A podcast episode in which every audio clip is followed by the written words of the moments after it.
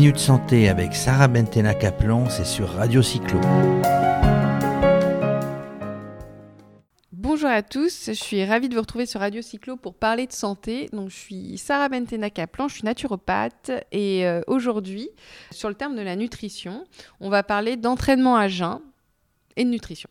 Donc déjà, pourquoi s'entraîner à jeun euh, Enfin, moi, je, vois trois, trois intérêts euh, pour ceux, en tout cas, qui veulent faire cette pratique, c'est déjà l'aspect bah, pratique et le confort digestif. Euh, vous n'avez pas à attendre plusieurs heures de digérer et donc du coup vous partez assez rapidement. deuxièmement, c'est la recherche de perte de masse grasse en stimulant l'utilisation des graisses par l'organisme pour fabriquer de l'énergie au cours de l'effort. Et enfin, la recherche de performance en augmentant la part relative d'énergie apportée par les graisses au cours de l'effort et donc épargner, les réserves de glycogène. Donc ça, c'est vraiment les trois axes assez euh, classiques dans l'utilisation de l'entraînement à jeun. L'entraînement à jeun, c'est pas si simple que ça. Il suffit pas de bah, du coup de pas manger et de partir euh, faire sa sortie euh, comme ça, parce que l'organisme, quand même, on a besoin de fuel. Donc il y a quand même des choses à respecter. Déjà, avant et pendant, comment faire? Donc la première chose, c'est que le repas de la veille, c'est bien qu'il soit riche en glucides, mais euh, avec un indice glycémique qui soit quand même moyen. Montez pas sur des trucs, euh, un indice glycémique rapide parce que c'est pas très bon pour la santé. Donc ça peut être du quinoa, du riz basmati semi-complet, des lentilles selon la, tolérance digestive de chacun. Vous pouvez mettre des fruits et légumes tendres et bien mûrs. Éventuellement un apport protéique euh, en quantité modérée si vous n'en avez pas consommé dans le reste de la journée, des huiles de qualité. Donc là, vous restez vraiment sur des bases de nutrition assez classique, mais vous mettez quand même des glucides dans votre repas de la veille. Ça, c'est pour la veille au soir. Le, donc, vous dormez, bien sûr, le sommeil est important. Et le lendemain matin, quand vous vous réveillez, bah, vous partez pas tout de suite illico presto. Souvent, c'est ce qu'on fait.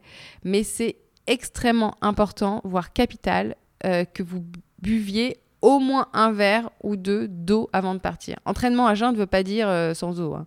Donc, euh, boire de l'eau avant de partir, en fait, déjà, ne pas le faire, qu'est-ce que ça fait? C'est que ça favorise le risque de blessure et de troubles tendineux si l'organisme n'est pas suffisamment hydraté. Vous sortez d'une période de jeûne, de la nuit, forcément, où vous avez ni bu ni mangé. Donc, les tissus, en fait, imaginez, je, caricature à l'extrême exprès, euh, vos tissus, imaginez que vous êtes comme une éponge et qu'avec la nuit, bah, elle s'est séchée elle s'est asséchée. Et donc, du coup, bah, si vous allez courir ou, rouler, euh, même si c'est souple, hein, parce que la séance doit rester souple, euh, sur euh, des fibres qui sont sèches, vous augmentez le nombre de blessures.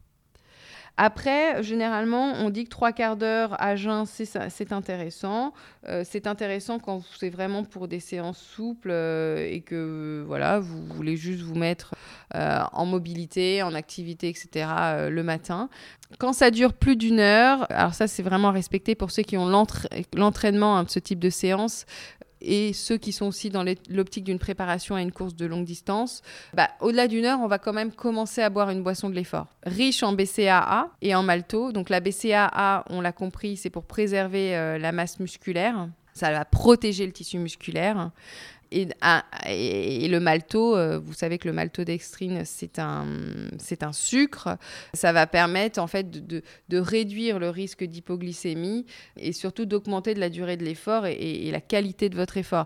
Bien sûr, étant donné qu'on est parti sur des bases à jeun, euh, l'idée n'est pas de prendre euh, une, boisson fortement concentrée en malto parce que sinon vous allez faire un pic glycémique et c'est pas forcément très intéressant, mais vous la diluez euh, au moins de 50% par rapport à la dose préconisée de base et vous buvez un demi-litre par heure. Donc l'apport est relativement minime de sucre, mais il est quand même euh, euh, relatif, progressif, et c'est surtout que vous la prenez euh, une à deux gorgées toutes les 5 à 8 minutes. Donc c'est vraiment c'est une pompe progressive que vous allez donner en sucre à votre organisme.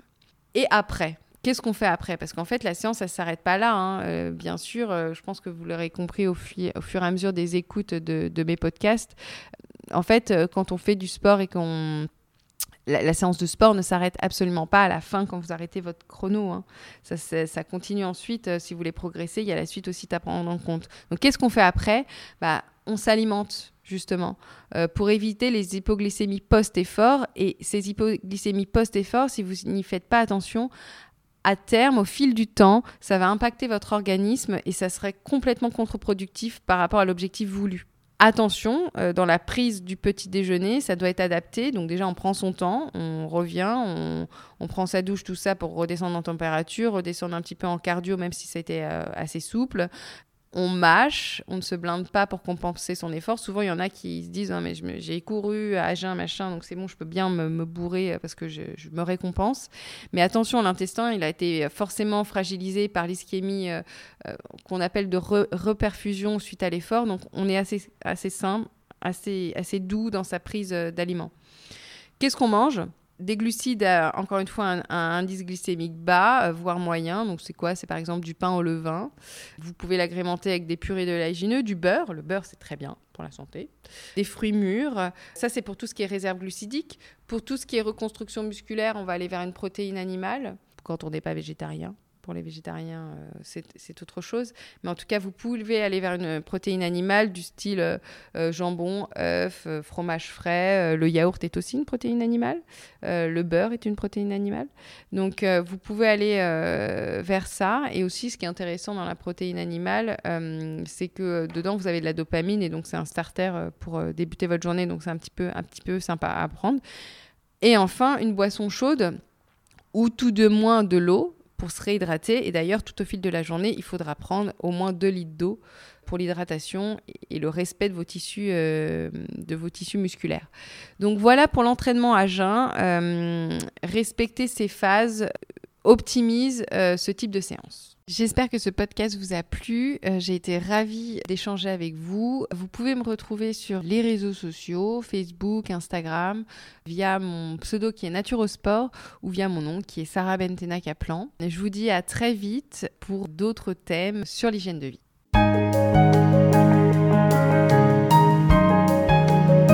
La Minute Santé avec Sarah Bentena Kaplan, c'est sur Radio Cyclo.